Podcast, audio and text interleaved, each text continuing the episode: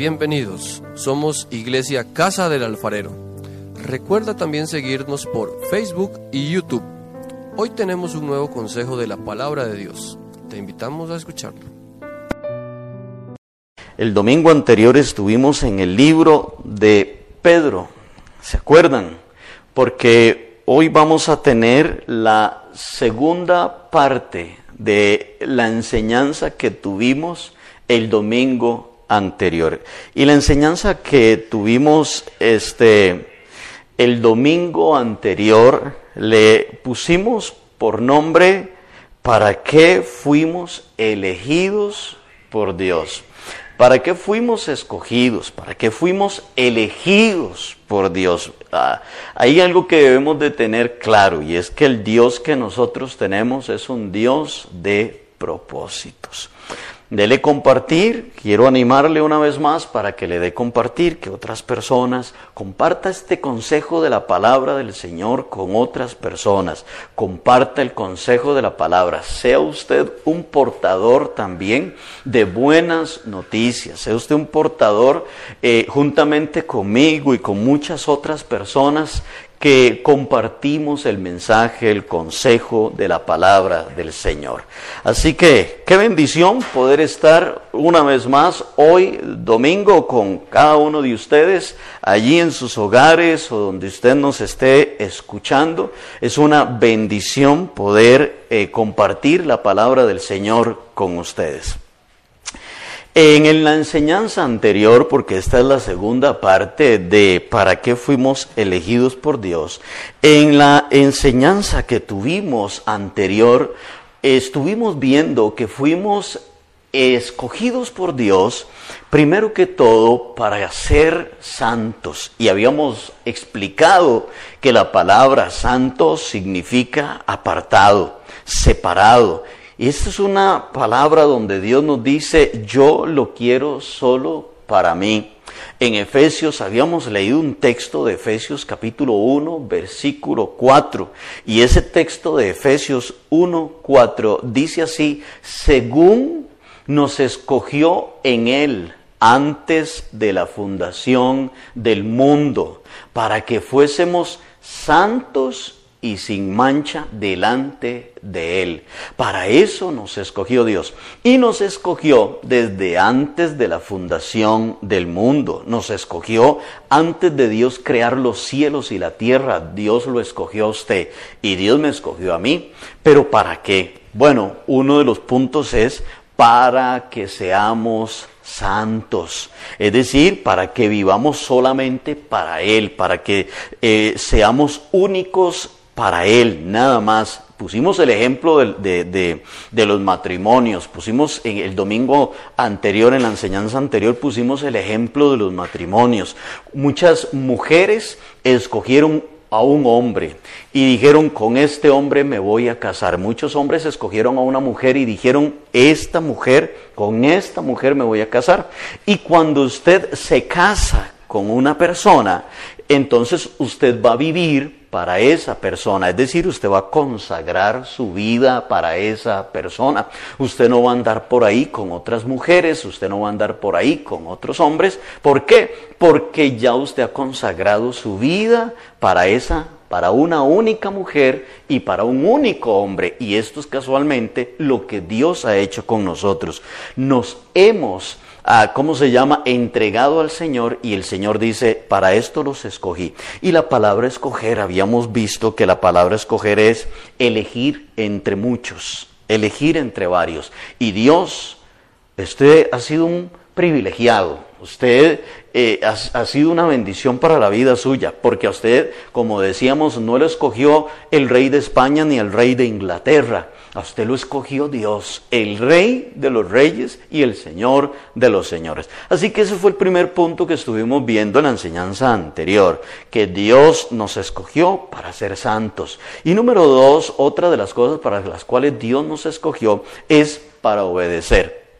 Entonces estuvimos hablando de que debemos ser obedientes al Señor, debemos ser obedientes a su palabra. Y decíamos que la palabra de Dios no es solamente, no la leemos solamente para saber más de ella, sino que la leemos para ponerla por obra, para ponerla en práctica. Para eso es que leemos la palabra del Señor. Acuérdense ustedes que Dios le dijo a Josué, le dijo, Josué, no te apartes de mi palabra, ni a la derecha ni a la izquierda, sino que quiero que vayas directo, en rectitud con mi palabra. Y Dios le dijo esto, y todo lo que harás te saldrá bien. Así que una de las cosas que Dios, para la cual Dios también nos eligió, nos escogió, es para que seamos obedientes a su palabra. Así es.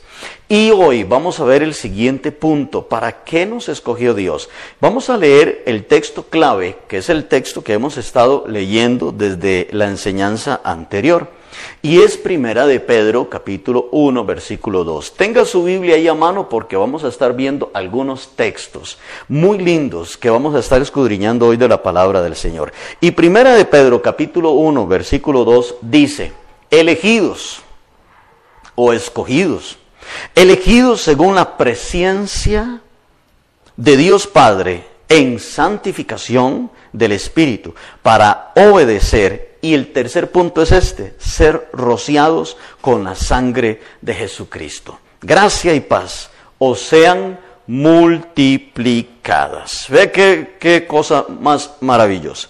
Decíamos que eh, en este texto de Pedro, que Pedro le escribe a la iglesia, le dice, según elegidos, dice, elegidos según la presencia. Y esa presencia decíamos que no es presencia, sino presencia. Y la presencia, esta palabra significa previo conocimiento de las cosas futuras. Un previo conocimiento de las cosas futuras. Así que Dios a usted lo escogió, lo eligió desde antes de muchas cosas, desde antes, como dice Efesios 1.4, desde antes de la fundación del mundo. Dios tiene un plan para la vida suya, sí, igual como Dios tiene un plan para mi vida, Dios tiene un propósito para la vida suya. Pero el tema, el tercer punto que vamos a estar viendo, ¿para qué Dios me escogió? ¿Para qué Dios me eligió? Es para ser rociados con la sangre de Jesucristo. Hoy vamos entonces a hablar sobre la sangre de Jesucristo y vamos a hablar sobre el sacrificio de Jesús en la cruz del Calvario, porque es la sangre de Jesús la que nos ha salvado. Es la sangre de Jesucristo la que nos da acceso para poder entrar a la presencia de nuestro Señor. Es la sangre de Cristo por la que somos lavados de nuestros pecados la sangre que derramó Jesucristo, el sacrificio que derramó Jesucristo en la cruz del Calvario, es una de las bases fundamentales en las cuales nosotros creemos. Si Jesucristo no hubiera muerto en la cruz y no hubiese derramado su sangre en la cruz, si el Señor no hubiera resucitado al tercer día, nosotros estaríamos muertos, estaríamos listos, no tendríamos esperanza. Pero Jesucristo vino a este mundo para derramar su sangre, para darse en sacrificio por amor a usted y por amor a mí. Note lo que dice, vamos a otro texto, Romanos capítulo 5, versículo 9. Les dije anteriormente que vamos a andar por diferentes partes de la Biblia. Romanos capítulo 5, versículo 9. Y Pablo le escribe a los romanos estas palabras. Pues mucho más, estando ya, y subraya lo que sigue, justificados en su sangre, por él seremos salvos de la ira. Aquí hay dos palabras importantes o dos cosas que el apóstol Pablo nos dice. Dice que seremos salvos de la ira. Pregunto, ¿seremos salvos de la ira? ¿De cuál ira seremos salvos? ¿De la ira de quién vamos a ser salvos? Y es de la ira de Dios. Exactamente, es de la ira de Dios. Esto quiere decir que Cristo vino a salvarnos de la ira de Dios por medio de su sacrificio. Por medio de su sacrificio el Señor vino y dio su vida por nosotros para que seamos salvos de la ira de Dios. Según este texto que acabamos de leer, una de las funciones también de la sangre es que somos justificados por ellas. Dice, volvámoslo a leer, Romanos 5, 9 dice, pues mucho más estando ya justificados en su sangre, por él seremos salvos de la ira. Dice que vamos a ser justificados por medio de la sangre de Cristo. Ahora, quiero explicarle algo y yo creo que esto es muy importante lo que le voy a decir, así que ponga atención aquí. Usted no se puede justificar a usted mismo. Usted no se puede justificar por lo que usted hace, porque no hay nada en nosotros, no hay nada en nosotros que nos pueda justificar. Es decir, no hay nada en nosotros que nos pueda hacer buenos, que nos pueda hacer rectos delante del Señor. No hay nada. Lo único que nos puede justificar a nosotros es la sangre de Cristo por medio de su sacrificio en la cruz del Calvario. Es decir, Usted no puede decir, bueno, yo he hecho muchas cosas buenas, le he ayudado al prójimo, la vez pasada le llevé a mi mamá una comida, la vez pasada le ayudé a mi vecino y yo sé que por esto Diosito me tiene un campo a mí allá en el cielo y yo sé que por todas estas cosas buenas que yo he hecho, voy a ser salvo. No, no hay nada usted pueda hacer. La Biblia dice que nuestra salvación no es por obras. Nuestra salvación, el limpiarnos de nuestros pecados, es solamente por medio de la sangre de Jesucristo. No hay nada en nosotros por lo cual nosotros podamos ser buenos o justificados. Absolutamente nada, solamente por medio de la sangre de nuestro Señor Jesucristo. Imagínense ustedes que usted pudiera ser salvo por lo que usted hace, por las buenas obras que usted hace. Si usted puede ser salvo por todas las buenas obras que usted hace, entonces, ¿para qué vino Cristo? Entonces, ¿para qué murió Jesucristo en la cruz del Calvario si usted puede ser salvo por lo que usted hace. Pablo dice estas palabras que le acabo de decir en Gálatas capítulo 2 versículo 21. Búsquelo también ahí en su Biblia. Gálatas 2.21, Pablo le escribe a la iglesia de Galacia y les dice, no desecho la gracia de Dios, pues si por la ley fuese la justicia, entonces por demás murió Cristo. ¿Ve eso? Dice, si por la ley fuese la justicia, entonces por demás murió Cristo. Si nosotros pudiéramos justificarnos por nosotros mismos, entonces, ¿para qué vino Cristo? En vano vino el Señor, dice Pablo, si pudiéramos justificarnos nosotros mismos. No podemos hacerlo. Si pudiéramos hacerlo, Cristo no hubiera venido, porque no hay nada en usted y no hay nada en mí que nos haga ser buenos o aceptos delante del Señor. Solamente por el sacrificio de Cristo, solo por su sangre, somos justificados y no por nuestras obras.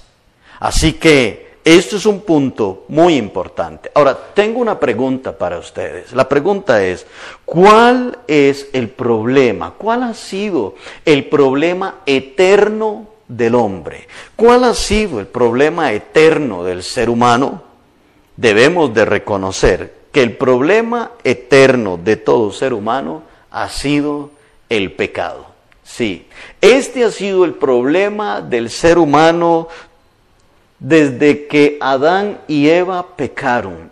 Desde que Adán y Eva pecaron, la maldad ha venido sobre nosotros. Y esta ha sido, y este ha sido el problema eterno del ser humano, desde los tiempos de Adán y Eva, desde el principio de la caída. Y de esto nadie se libra. Usted que está ahí en su casa, usted no puede decir yo nunca he pecado, porque usted sí ha pecado. Yo he pecado y sigo pecando y seremos pecadores. Siempre le vamos a fallar al Señor, de una o de otra manera, con hechos, con palabras, de alguna o de otra forma, siempre le, le fallaremos al Señor, porque en nosotros hay una naturaleza caída, en nosotros hay una naturaleza pecaminosa. Por eso es que desde que Adán y Eva cayeron, desde ahí en adelante, en todos hay maldad, en todos hay perversión, en todos hay pecado, en todos hay depravación, odio, rencor, celos, envidias, iras, enojos, contiendas. En todos nosotros existe todo esto. Quiero que vea un texto que Pablo le escribe a Tito a Tito en el capítulo 3 y en el del 3 al 7, Tito 3, 3. Pablo le escribe estas palabras a este pastor llamado Tito y le dice, porque nosotros también, le dice Pablo a Tito, éramos en otro tiempo, subraye eso, éramos en otro tiempo, está hablando del pasado, éramos en otro tiempo. Y vea la lista que le dice cómo éramos en otro tiempo, dice insensatos, rebeldes, extraviados, esclavos de concupiscencias, es decir, de malos pensamientos y deleites diversos, viviendo en malicia y envidia, aborrecibles y aborreciéndonos unos a otros. Ahora el verso 4 hay un pero, dice, pero cuando se manifestó la bondad de Dios nuestro Salvador y su amor para con los hombres, nos salvó.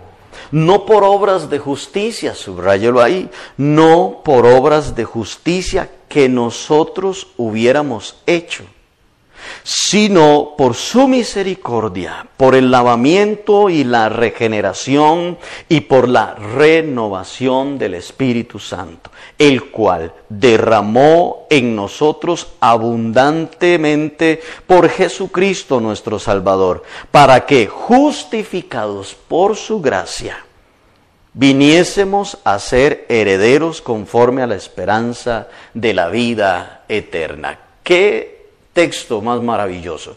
Qué palabras las de el apóstol Pablo tan interesantes, tan importantes. Note usted, el apóstol Pablo en esta carta que le envía a Tito nos deja claro que nosotros, los hijos de Dios, los que verdaderamente hemos nacido de nuevo, los que verdaderamente le hemos entregado nuestra vida al Señor, dice Pablo que en otro tiempo en el pasado, en una vida pasada, éramos insensatos, rebeldes, extraviados, esclavos de malos pensamientos y deleites diversos, viviendo en malicia y envidia, aborrecibles y aborreciendo a otros. Esto fuimos en otro tiempo. Y por lo tanto no podemos decir que ninguno de nosotros ha pecado en ningún momento, porque todos le hemos fallado al Señor. Hoy somos justificados, dice Pablo, no por nuestras obras humanas, sino por la gracia de nuestro Señor Jesucristo. La justificación de nuestro Señor ha sido un regalo para cada uno de ustedes y para mí. El Señor lo escogió a usted para lavarlo con su sangre. El Señor lo eligió a usted para limpiarlo a usted de todos sus pecados y así justificarlo de toda su vida pasada. Lo que Dios quiere hacer con la vida suya al escogerlo es limpiarlo, lavarlo, darle una nueva vida, hacerlo usted una persona totalmente nueva, transformada. No importa cuál haya sido su pasado, no importa cuál haya sido el pasado suyo, yo también tengo un pasado, un pasado del cual no me enorgullezco para nada, pero el Señor me escogió y me dijo, quiero que seas solo para mí, quiero que me obedezcas. Y me roció con su sangre y me lavó de todos mis pecados y me hizo una nueva criatura. Eso es lo que Dios quiere hacer con la vida suya.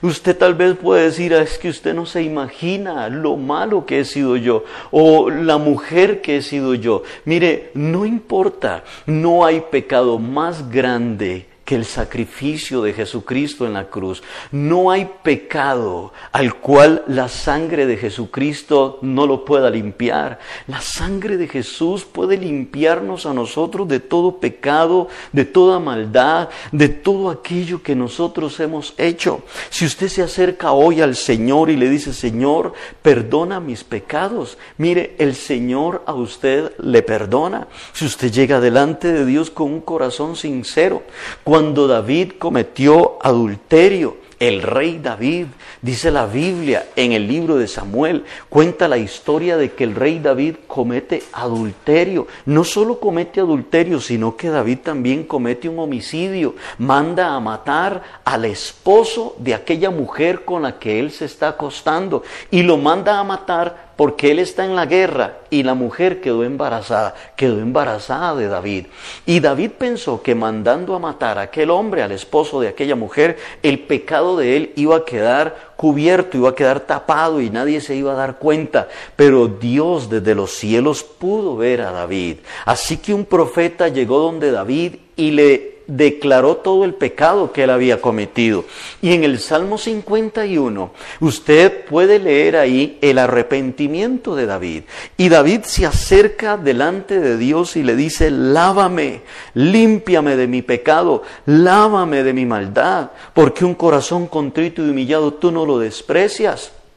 Y David recibió el perdón de parte de Dios por lo que él hizo.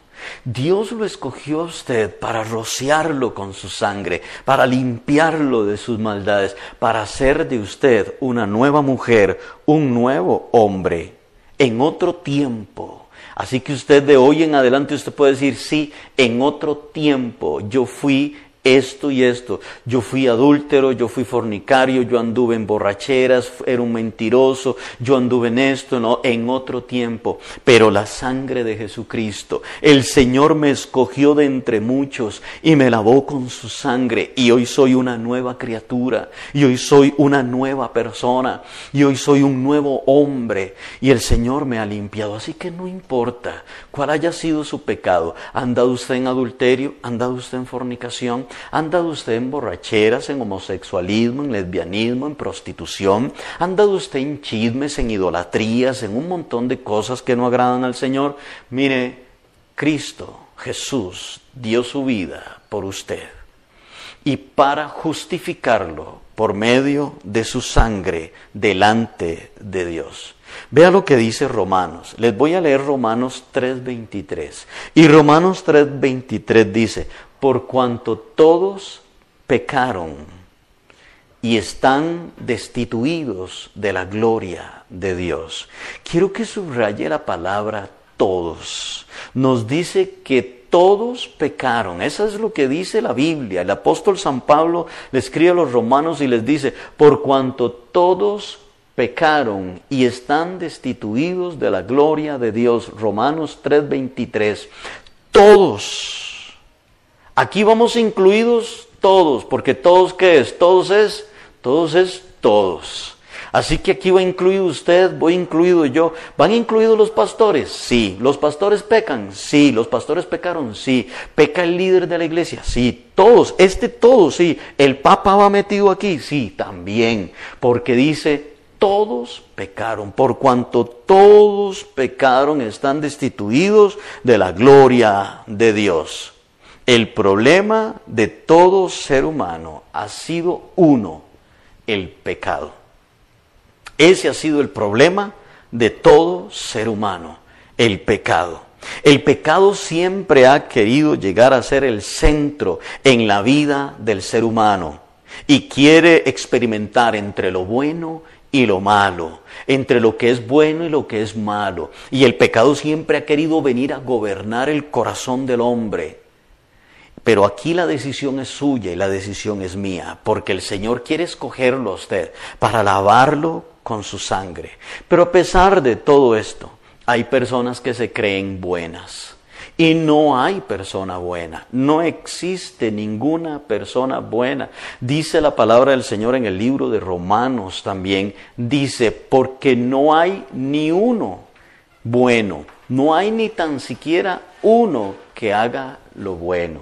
Y esto tenemos nosotros que admitirlo, no hay nada bueno en nosotros. Y hay gente que se cree buena. O tal vez usted ha dicho, ay, vieras qué bueno que es fulano de tal, ¿verdad? Mira qué buena que es aquella señora, mira qué bueno que es aquel hombre. No, no hay, no existe persona buena, no existe tal situación, no hay nadie que sea bueno. Y aquellas personas que se creen buenas están equivocadas. Mire, hay personas, los monjes se meten en, se meten en, en, ¿cómo se llama? En un aislamiento y toda su vida es un aislamiento y los monjes se van a vivir por allá, separados del mundo, según ellos, para no cometer mal, pero resulta que el mal va en ellos. Y los monjes que están por allá, lejos de la sociedad, ellos pecan, ellos le fallan a Dios, porque hay una naturaleza pecaminosa en nosotros. Mire, no hay nada que usted pueda hacer por usted mismo que lo limpie a usted de sus pecados, solamente por medio de la sangre de Jesucristo. Usted no puede hacer ningún otro sacrificio. Hay gente que se da con un látigo por la espalda por lo malo que él hizo. Hay otros que se dan por el pecho y dice por mi culpa, por mi culpa, por mi culpa. No, no, ya usted no tiene que hacer eso. Jesucristo ya todo lo hizo en la cruz del Calvario. Lo único que usted y yo tenemos que hacer es venir delante de Él y pedirle perdón perdón por nuestros pecados y dejar que el Señor nos rocíe con su sangre, nos lave, nos limpie con su sangre. Esto es lo que Dios quiere que nosotros hagamos, venir delante de su presencia. Escúcheme algo, Dios a usted le ama mucho. Dios a usted no lo quiere dejar así. El amor de Dios hacia usted es tan grande que Él no quiere dejarlo a usted en esa condición de pecado en la cual usted se encuentra. Dios quiere transformar la vida suya. Dios a usted lo ama tanto que dio a su Hijo Jesucristo para que muriera en la cruz, para que nos lave de nuestros pecados y nos limpie de toda maldad. Él lo eligió a usted para darle vida eterna. Él lo escogió a usted para darle una vida en abundancia, una vida llena de bendición, una vida para el servicio de Él, para que seas santo, para que le obedezcas y para ser rociado por la sangre de Jesucristo. Así que no crea que, lo que usted ha hecho ha sido muy malo y que Dios a usted no lo va a perdonar, porque Dios sí lo va a perdonar. Dios a usted lo ama mucho y Dios a usted no lo va a dejar así. Dios a usted no quiere dejarla en esa condición en la que usted se encuentra. Dios quiere limpiarlo, lavarlo, purificarlo con su sangre. El ser humano, ahora, esto es algo que, que le voy a decir, el ser humano siempre ha querido justificarse a sí mismo. Siempre. ¿Qué es justificarnos? Justificarnos es echarle la culpa a otro, ¿cierto? ¿No? Yo no sé si en algún momento usted ha cometido algo y, usted dice, sí, pero fue por culpa de este. Este fue el que me embarcó, este fue el que me empujó a hacerlo. Si él no hubiera estado ahí, yo no hubiera hecho tal y tal cosa. Nos justificamos y no aceptamos la culpa. Y no aceptamos. Es como lavarnos las manos o limpiarnos las manos en otra persona y decir, sí, pero fue por él. ¿Ves? Si él no me hubiera dicho, si él no hubiera estado ahí, si él no me hubiera... Y nos justificamos. El ser humano siempre ha sido así. Por ejemplo, Adán y Eva pecaron. Y resulta que Dios llega donde Adán y le dice, Adán, ¿qué hiciste? ¿Y qué dijo Adán? ¿Le echó la culpa a quién? Le echó la culpa a la mujer y le dijo, bueno, en realidad le echó la culpa a Dios, porque le dijo, la mujer que me diste. Y entonces Dios le dice a la mujer, ¿qué hiciste mujer? Y la mujer le dice, la serpiente. Entonces Adán se justifica en Eva y Eva se justificó en la serpiente. Adán nunca llegó delante de Dios y le dijo, si es verdad, yo pequé, fallé, me equivoqué, perdóname. No, no, él no, ah, ¿cómo se llama? Confiesa su pecado, sino que se justifica Y dice, la mujer que me diste. En otras palabras, Adán le está echando la culpa a Dios. Le está diciendo, la culpa es suya por esa mujer que me diste. Ah, pero cuando Dios durmió a Adán para sacar de su costado a Eva, ¿cierto? Y cuando Adán despierta y ve a Eva, Adán se queda sorprendido y dice, ¿qué es esta belleza de mujer? Pero ¿qué es esto tan maravilloso? Es más, hasta se convirtió en un poeta y todo, porque dijo, esta es carne de mi carne y huesos de mis huesos. ¿Cierto? Y Adán quedó enamoradísimo de Eva. Fue un regalo de parte de Dios que Adán quedó sorprendido. Ah, pero ahora le dice la mujer que me diste, ¿verdad?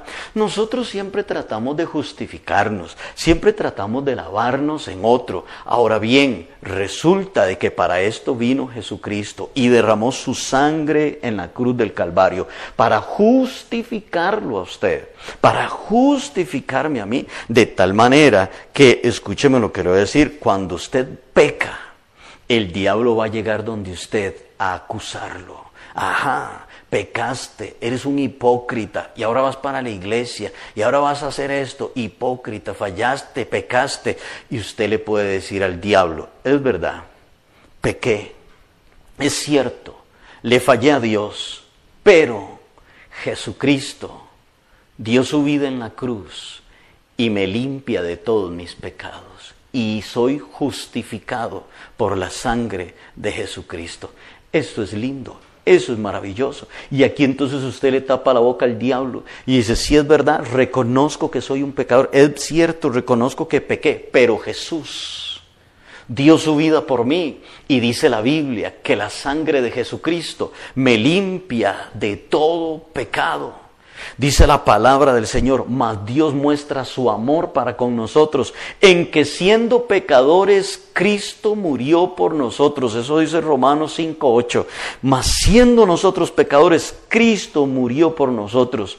Así que ahora, esto no significa que usted tenga licencia para andar pecando, porque usted puede decir, ah, qué bonito, ¿verdad? La sangre de Cristo me limpia todo pecado. Ay, entonces voy a andar pecando, voy a andar por aquí, por allá, y después más tardito vengo, le pido perdón a Dios y que Él me lava con su sangre. No, esto tampoco funciona así, porque como tenemos la doctrina de la justificación, también tenemos la doctrina de la santificación, que fue lo que estuvimos hablando anteriormente, que Dios nos ha llamado para ser santos. Tenemos la doctrina de la justificación, pero también la doctrina de la santificación. Y Dios nos ha llamado a apartarnos del pecado, Dios nos ha llamado a consagrarnos para Él. Pero cuando pequemos, tenemos a Jesucristo que nos limpia de todo pecado y de toda maldad. Una cosa es practicar el pecado y otra cosa es pecar. Son dos cosas diferentes. Juan dice que el que practica el pecado es del diablo. A eso dice eh, este, primera de Juan, que el que practica el pecado es del diablo. ¿Quién es una persona que practica el pecado? Quien practica el pecado es aquella persona que lo planea, es aquella persona que lo, que lo analiza y dice, mañana voy a hacer esto, ahora más tarde, y planea el pecado y se deleita y se satisface en el pecado. Este es el que practica el pecado. Y el que peca es aquel que no pecó deliberadamente, sino que pequé, le fallé a Dios. Oh Señor, me quedé viendo a aquella mujer, no debía haberlo hecho. O murmuré, ah Señor, no debía haber chismeado ni murmurado, perdóname Señor. Fue algo que le salió de repente, fue una situación de repente que Él no planeó ni planificó. Así que a esto nos ha llamado el Señor, a ser santos. Para eso nos escogió. Nos escogió para obedecer su palabra y lo escogió para lavarlo a usted con su sangre, para limpiarlo de todos sus pecados. Así que hoy recibimos la justificación de nuestros pecados por medio de la sangre de Cristo, no por nuestras obras, no por lo que nosotros hagamos. No hay nada bueno en usted. Escúcheme lo que le voy a decir. Cuando Jesús cuenta los evangelios, que cuando Jesús fue bautizado, todos nosotros lo sabemos, cuando Jesús fue bautizado, vino el Espíritu Santo en forma de paloma. No es que el Espíritu Santo es paloma, es una paloma. Vino en forma de paloma. Y se escuchó una voz del cielo que dijo, este es mi Hijo amado, en quien tengo complacencia. Escuche eso. El único que puede complacer al Padre es su Hijo. Ni usted ni yo. No hay nada en mí no hay nada en usted que pueda complacer al Padre. El único que puede complacer al Padre es su Hijo Jesucristo. Por eso es que debemos permitir que su Hijo Jesucristo venga a nuestras vidas y que la gente no vea no vea a Jerry, sino que la gente vea a Cristo en la vida mía.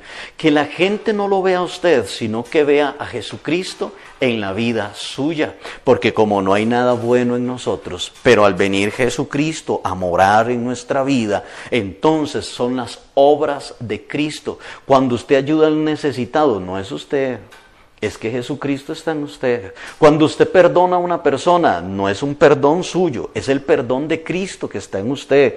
Cuando usted ama a su prójimo, no es el amor suyo, es el amor de Dios en la vida suya. ¿Me entienden esto? Así que no hay nada bueno en nosotros. Somos justificados por la sangre de Jesucristo y no por nuestras obras. Esto tampoco significa, como le decía anteriormente, que usted vaya a deleitarse en el pecado, en la maldad. Pero esto no es así. Dios nos llamó a la santidad. Quiero que leamos otro versículo de la Biblia. Y en el Primera de Corintios es Primera de Corintios capítulo 11 versículo 25. En Primera de Corintios 11 25, en esta escena que vamos a leer se nos narra la historia de cuando Jesús está tomando la cena con sus discípulos y Jesús les dice estas palabras: Asimismo, tomó también la copa después de haber cenado diciendo: Esta copa es el nuevo pacto en mi sangre. Haced esto todas las veces que la bebiereis en memoria de mí. Pablo le escribe a los corintios lo que Jesús le dijo a los apóstoles y les dijo, mire, esta, y están tomando la cena, y les dijo a ellos, esta copa es el nuevo pacto en mi sangre. Note eso. Así que tenemos un nuevo pacto en la sangre de Jesús. La sangre derramada es la firma del nuevo pacto que nosotros tenemos en Cristo Jesús. En el Antiguo Testamento, en los tiempos antes de Jesús, los sacerdotes tenían que matar un cordero y tenía que ser un cordero puro un cordero santo, un cordero sin errores. Eh, no podía, este corderito no podía ni tener, ni faltarle un pedacito de oreja, no podía tener pulgas ni garrapatas. Este corderito tenía que estar totalmente sano, sano, sano.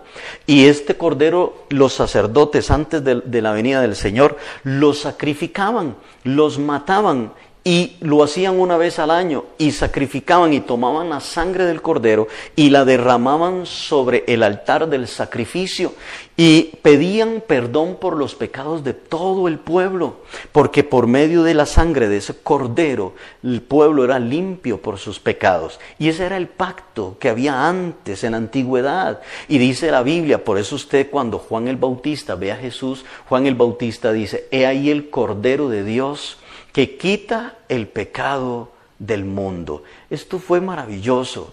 Nadie, mire, en el Antiguo Testamento, en el templo, había una parte que se llamaba el lugar santo y otra parte que se llamaba el lugar santísimo. Al lugar santísimo solamente podía entrar el sumo sacerdote y allí en el lugar santísimo él rociaba la sangre de ese cordero. El lugar santísimo era el lugar para entrar a la presencia de Dios y solo un hombre, el sumo sacerdote, podía entrar a la presencia de Dios. Pero dice la Biblia en los evangelios, que cuando Cristo murió en la cruz, cuando Él murió, dice los evangelios, que el velo, es decir, la cortina que separaba el lugar santo del lugar santísimo, la cortina se partió en dos, se rasgó en dos. Y eso significa que ahora cualquiera que quiera entrar a la presencia del Señor lo puede hacer por el nuevo pacto de la sangre de Jesucristo derramada en la cruz del Calvario. Esto quiere decir que usted hoy no necesita ningún intermediario para poder entrar a la presencia de Dios. Con la sangre de Jesucristo y el sacrificio de Jesús en la cruz del Calvario, usted tiene acceso a la presencia de Dios. El pecado siempre ha sido el problema del hombre. El pecado siempre ha separado al hombre de Dios. El pecado siempre ha hecho una barrera entre Dios y el hombre.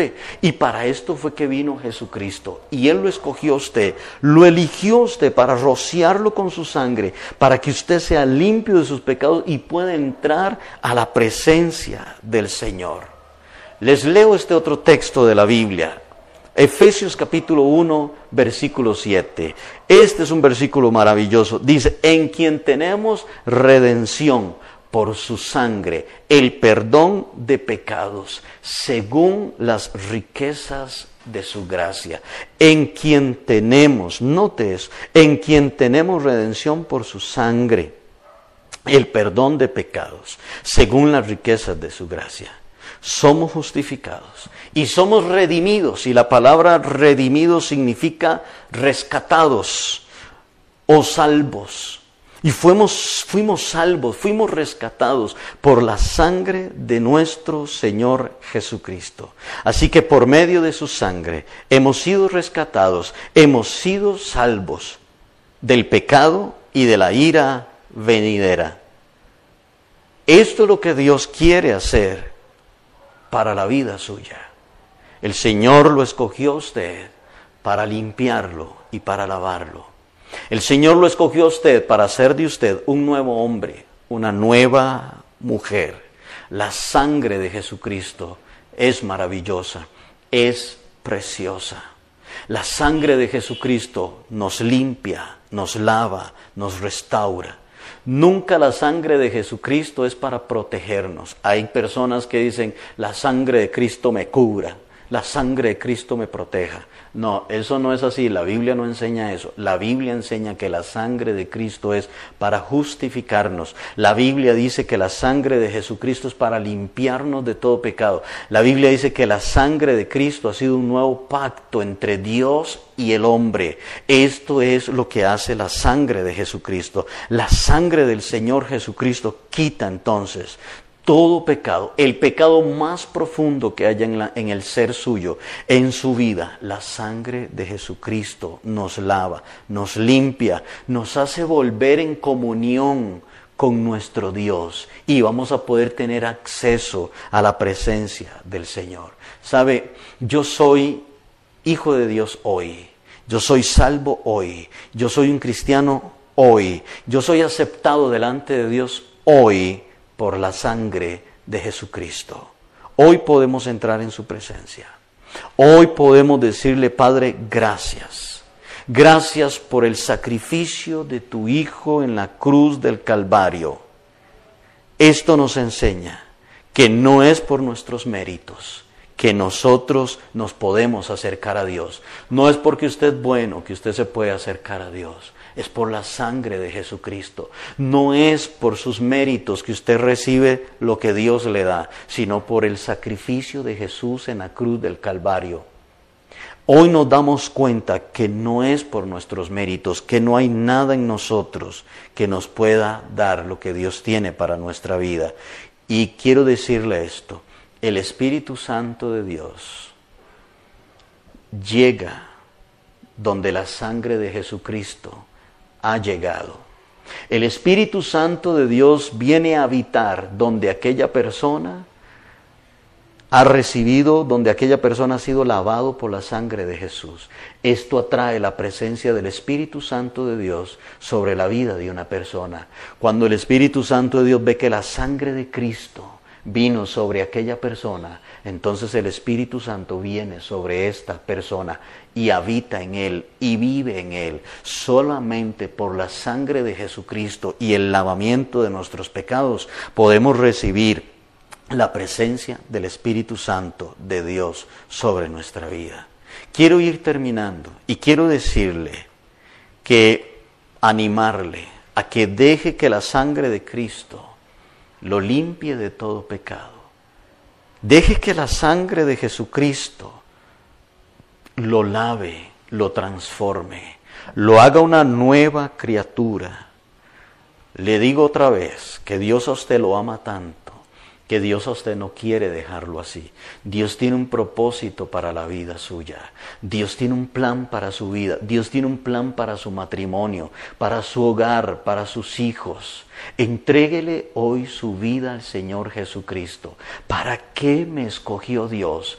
¿Para qué fuimos escogidos por Dios? Para ser santos, para andar en obediencia y para ser rociados con la sangre de Jesucristo, para ser nuevas criaturas. Una vez más le digo, no importa cuál haya sido su pecado, no importa cuál haya sido su pasado.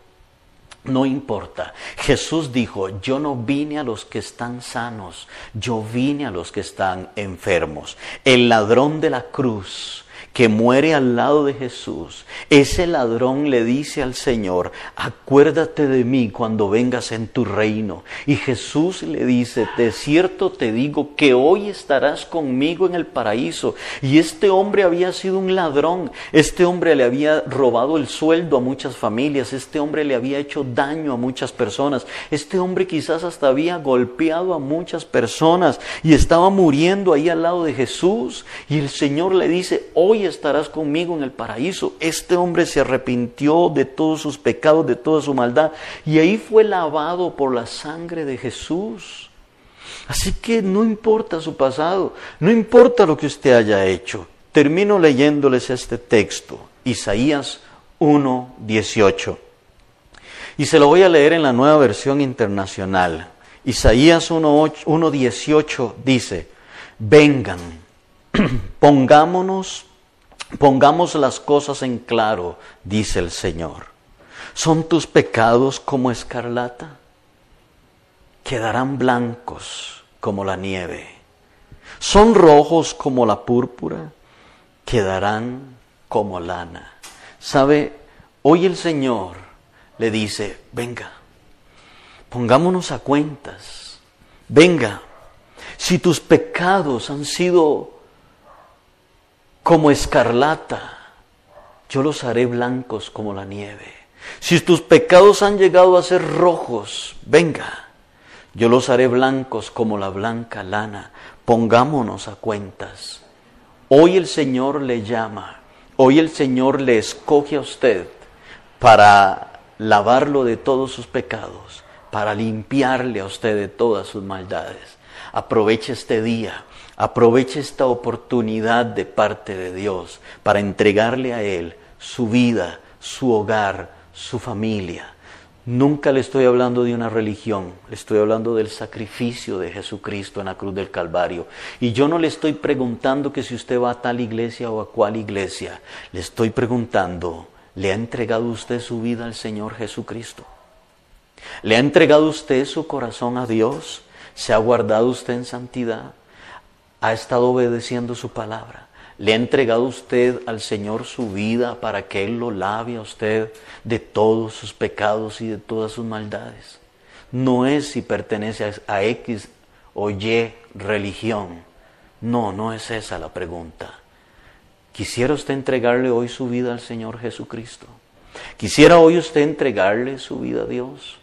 Haga esta oración conmigo.